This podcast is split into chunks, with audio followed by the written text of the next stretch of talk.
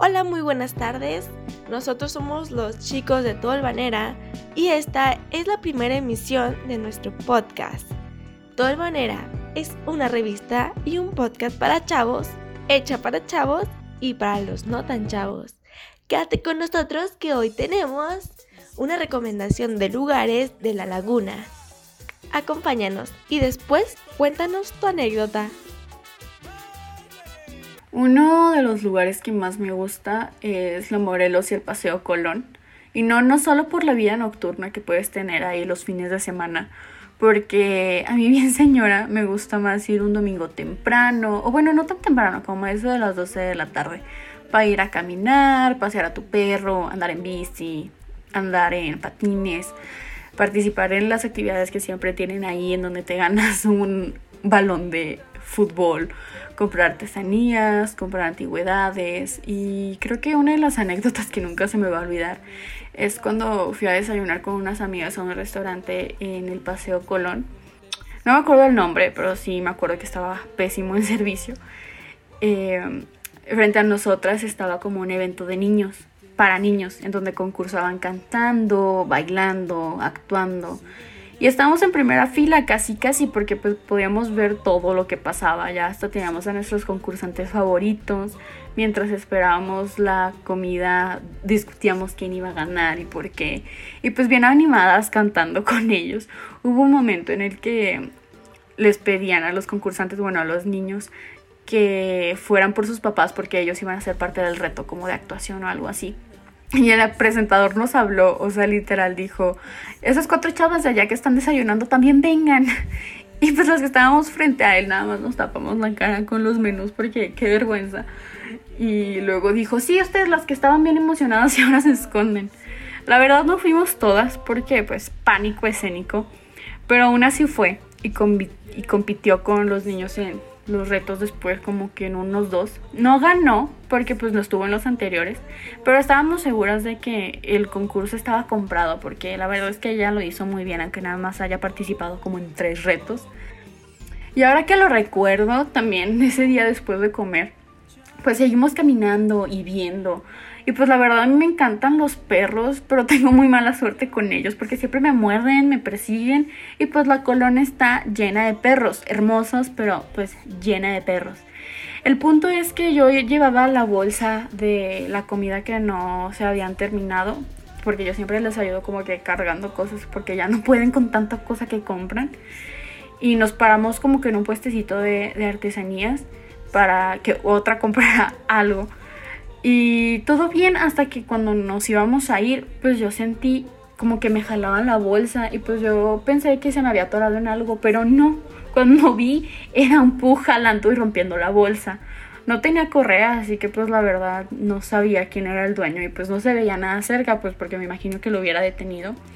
Pero como buenas amigas empezaron a reír de mí y le dieron comida que les había sobrado porque pues el perro se, ve, se notaba muy hambriento, como que no, no le caigo muy bien a los perros.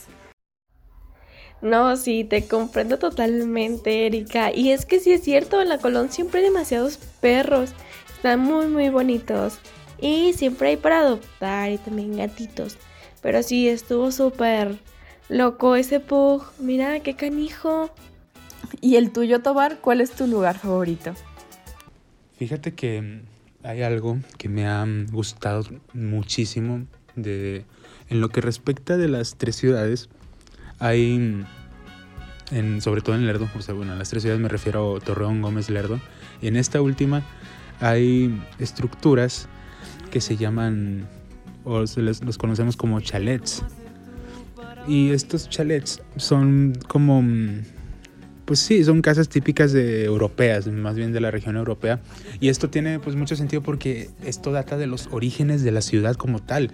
La gente que venía desde Francia o desde Alemania vinieron a trabajar y pues a hacer su vida acá en esta nueva en este nuevo mundo y mm, consecuentemente obviamente sus casas iban a ser acordes a, lo que pues, ya tenían establecido, lo que ya sabían cómo era un hogar en su, en su tierra natal.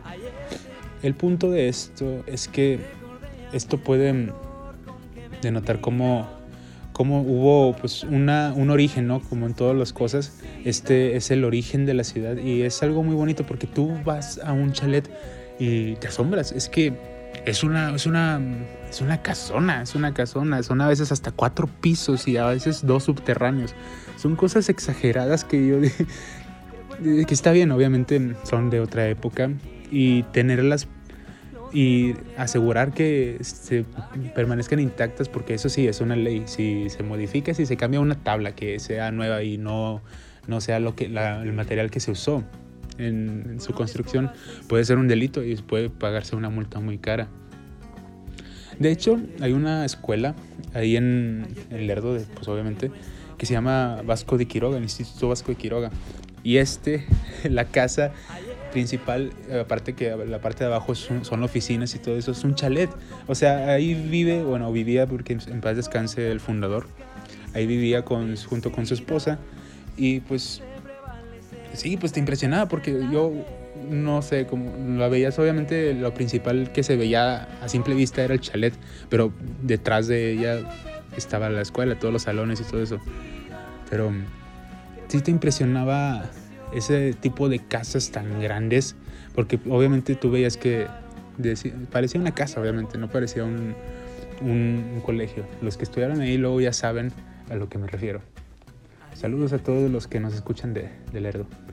Pero bueno, en sí, eso es lo que más me llamó la atención. Obviamente, aparte que la nieve Chepo de ahí fue como la, como la cerecita en el pastel, pero ir caminando y encontrarte un chalet y también obviamente vienen con la plaquita de quién vivió aquí, quién, quién estuvo viviendo. Pues es, es, es, interesante y es padre para gente que también le gusta obviamente la historia y saber los contextos. Es algo muy, muy padre. Recomiendo mucho, si tienen la oportunidad de venir a Lerdo, vayan a ver los chalets. La verdad es que no se van a arrepentir. Es más que, más que porque ser algo de, lo que no es que sea algo del otro mundo, pero por vivir una experiencia y por ver la, la, cómo era la comodidad antes, sobre todo en Europa, y hasta cómo a veces obviamente tenemos de lo mismo en nuestra actualidad.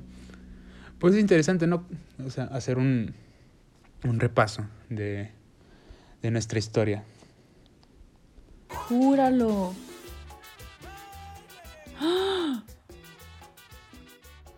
Vas, Alex, cuéntanos tu lugar favorito de tu anécdota. Date, date, amigo. Sí, amigo, me gustaría hablar de el bosque urbano. Ay, ay, ay, ay. El maldito bosque urbano. Y van a decir, ¿por qué tanto odio? ¿Por qué maldito bosque urbano? Pues lo que pasa, compañeros, es que yo lo conozco, yo conozco ese lugar desde que era el Parque de las Etnias. Ah, el Parque de las Etnias, suena más bonito, ¿no? A veces era Parque de las Hernias, porque había un chorro de señores con sus hijos cargando ahí a tres chamacos, pues imagínate cómo va a estar su espalda después. Pero sí, el Parque de las Etnias convertido en el bosque urbano. Antes era un bello lugar con patitos, con... Bueno, iba a decir agua, pero la verdad es que el agua no estaba bonito, estaba bien fea. Era agua verde, tenemos que admitirlo, ¿sí o no, compañeros? Estaba verde, estaba más verde que Shrek, estaba más verde que el pasto, era agua horrible. Pero tenía patos tenía patos, tenía tortugas y me acuerdo que tú ibas y llevabas tortillas o pan o algo, incluso ahí comprabas comida y le dabas a los patos y las tortugas. Era divertido. Si ese lugar todavía existiera, o sea, yo me imagino ahí llevando a mi novia de que a un picnic así todo chidote, mamalón, y luego nos ponemos a alimentar patitos. Estaría, estaría divertido, sería un buen cita. Así que, por favor, revivan el bosque, digo, el parque de las etnias, por favor, revívanlo para tener unas citas así bonitas, ¿no? Pero total, lo convirtieron en este lugar urbano, vaya, de ahí su nombre, el bosque urbano. ¿Por qué urbano? Porque le pusieron cemento. Así de fácil. O sea, agregaron un poco más de cemento, agregaron unos puentecitos, unos locales para vender comida y le pusieron urbano. Ahí está. Chido, ¿no? Total. A este bosque urbano, alguien se le ocurrió la maravillosa idea de poner una tirolesa. Y suena chido, ¿no? Suena padre, como de vamos a bosque urbano, hay que deslizarlos por la tirolesa, pura adrenalina, pura diversión, wow, qué chido, excelente, vamos. Ay, señores, esa tirolesa fue un fracaso. La primera semana, la primera semana de que se abrió el bosque urbano, hubo accidentes. cayó de la tirolesa. Yo recuerdo eso. La verdad no, no sé el nombre, no sé qué le pasó. Espero que esté bien. Espero que hoy en día siga subiéndose a más tirolesas del hombre. Pero se accidentó y cerraron la tirolesa. La verdad es que desconozco si está en operación en estos momentos. Pero espero que no. Lo que sí es rescatable de este lugar, y por esta razón se los recomiendo, laguneros, por esta razón les recomiendo que vayan al bosque urbano, a pesar de que lo odien por haber sustituido a los patos y las tortugas, es el planetario. Así es, en el bosque urbano tenemos un planetario. Y déjenme presumirles que en el planetario tienen un telescopio más potente que el hardware de un Nokia. Así se los digo. Está potentísima esa cosa. O sea, esa madre sí le rompe, válgame la redundancia, la madre al Nokia. Así de fácil. El telescopio ese descalabra al Nokia. Y se los pongo así porque es la verdad. Yo no lo conocía, la verdad, ¿eh? Hasta eso de tercero de secundaria, cuando una maestra de química me dijo que en ese lugar tenía un telescopio mamalón. Y yo dije, ¿por qué? ¿Qué es lo que lo hace diferente? Y la verdad ya ni me acuerdo. Solo recuerdo que la señora me estaba contando que este telescopio estaba en el top del top de creme of the creme y todas esas cosas. Entonces, por eso les hago esta recomendación. Lamentablemente, hace mucho que no voy. Con esto de la pandemia, no sé qué tanto esté funcionamiento ese lugar, pero se los recomiendo, laguneros. Vayan al planetario, vayan a ver estrellas y después vayan a verlas a otro lugar, no sé, como gusten. Pero vayan a ver las estrellas al planetario, vayan a ver las exhibiciones que tienen para ustedes, porque están de maravilla. Digo, no reemplazan, obviamente no opacan a las tortugas y a los patos, pero sí se dan un aire. Esa es mi recomendación, a que, pues sí, eso es todo lo que yo les tengo que decir. Ustedes ahí échense su platiquita. Es el próximo en mi lista. Tengo que ir. Me hubieras invitado. Oye, pues a decir verdad, yo nunca he ido, pero pues, oye, qué mal pedo que hayan sustituido a los patos y a las tortugas, pero pues, ni modo, igual iré a visitarlo. Solo he pasado, pero nunca he entrado. Este, chicos, yo quiero platicarles del Cristo de las Noas. Eh, la verdad es que el Cristo de las Noas es súper emblemático. No sé ustedes, pero si buscan en Google Torreón, es la primera imagen que aparece. Y es que este enorme monumento de 580 toneladas con la imagen de Jesús, pues, ¿saben por qué se debe su nombre? O sea, Cristo de las Noas. Bueno, pues yo se los voy a decir, es por un agave de desierto que se da aquí en la región. Esta planta alguna vez creció abundantemente por la región. Ha desaparecido un tanto pues del monte y pues a los pies del cerro se extiende hasta el horizonte de lo que es la perla de la laguna y pues las ciudades más prolíferas del estado de Torreón. Es que la verdad es, es muy representativo el, el, cerro de las Noas, el Cristo. Eh, pues se lo debemos al sacerdote José Rodríguez Tenorio en, en 1973, pues era quien deseaba contar con una imagen que cuidara al pueblo, pero a la vez que fuera atractivo y turístico, que motivara a los fieles como tal a que se acercaran este, a la ciudad, pero o sea, no, no solo eso, sino que también que, que conocieran a la, a la gigantesca figura, porque el propósito de la obra era llegar a lo invisible por medio de lo visible. Este, el sacerdote contactó al escultor Vladimir Alvarado, quien es de Saltillo, y 10 años después fue quien puso al segundo Cristo más grande de América Latina. Está súper padre, o sea, saber que contamos con algo tan emblemático, o sea, no sé cómo explicarlo, pero creo que el Cerro de las Noas está rico en cultura, en religión y más que nada en lleno de experiencias. Y creo que todos hemos vivido un momento en el Cristo, o sea, es que están más es muy majestuoso de cierta forma. O sea, y cabe mencionar que llegar al cerro de las Noas y admirar esta imagen que pues la verdad es súper emblemática llegar súper temprano, estar con tu familia, subir toda la escalinata de aproximadamente 600 escalones. Está súper padrísimo, simplemente hacer carreritas a ver quién llega más rápido, o llegar hasta, hasta la cima, como por así decirlo, comprarte una nieve chepo, comprarte tu agüita, simplemente llevar tus propias naranjas, después visitar las, ¿cómo se les dice? Las réplicas que hay de Tierra Santa.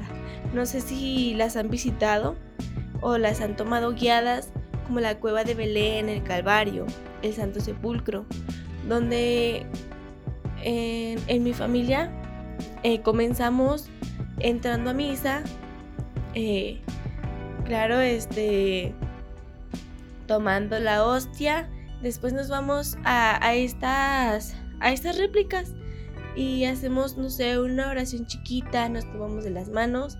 La verdad es que se siente una vibra súper bonita. Eh, no recuerdo si es en el Calvario o en el Santo Sepulcro, donde sientes una, una elevación.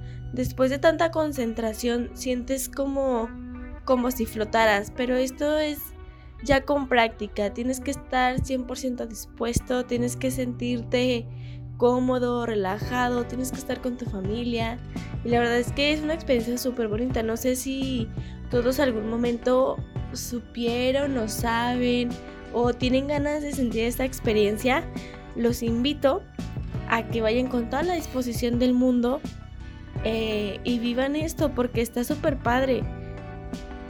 O sea, Mm, tuvieron que transcurrir 10 años antes de poder formar casi 600 toneladas de concreto para inaugurarlo. O sea, y luego cada año durante la Semana Santa es visitado por más de 30 mil fieles para presentar, este, presenciar esta tradición del, del Via Crucis.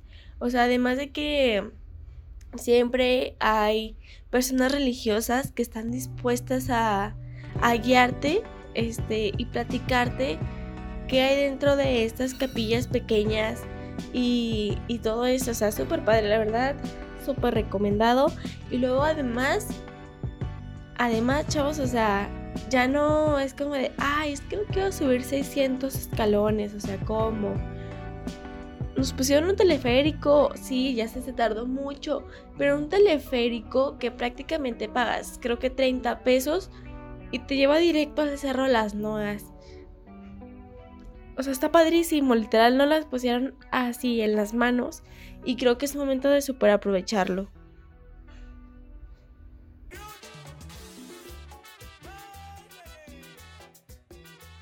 Y bueno, tristemente, nuestro podcast del día de hoy ha terminado. De parte del equipo de Tolvanera, les agradecemos que nos hayan escuchado en nuestra primera emisión. Recuerden seguirnos en nuestras redes sociales. En Instagram estamos como arroba tolvanera.mg y en nuestra página oficial de Facebook arroba tolvanera. Además pueden visitar nuestro sitio web en donde publicamos semanalmente artículos que pueden ser de su interés. Los esperamos la próxima semana donde platicaremos más sobre todo lo que tiene nuestra región. Nos vemos.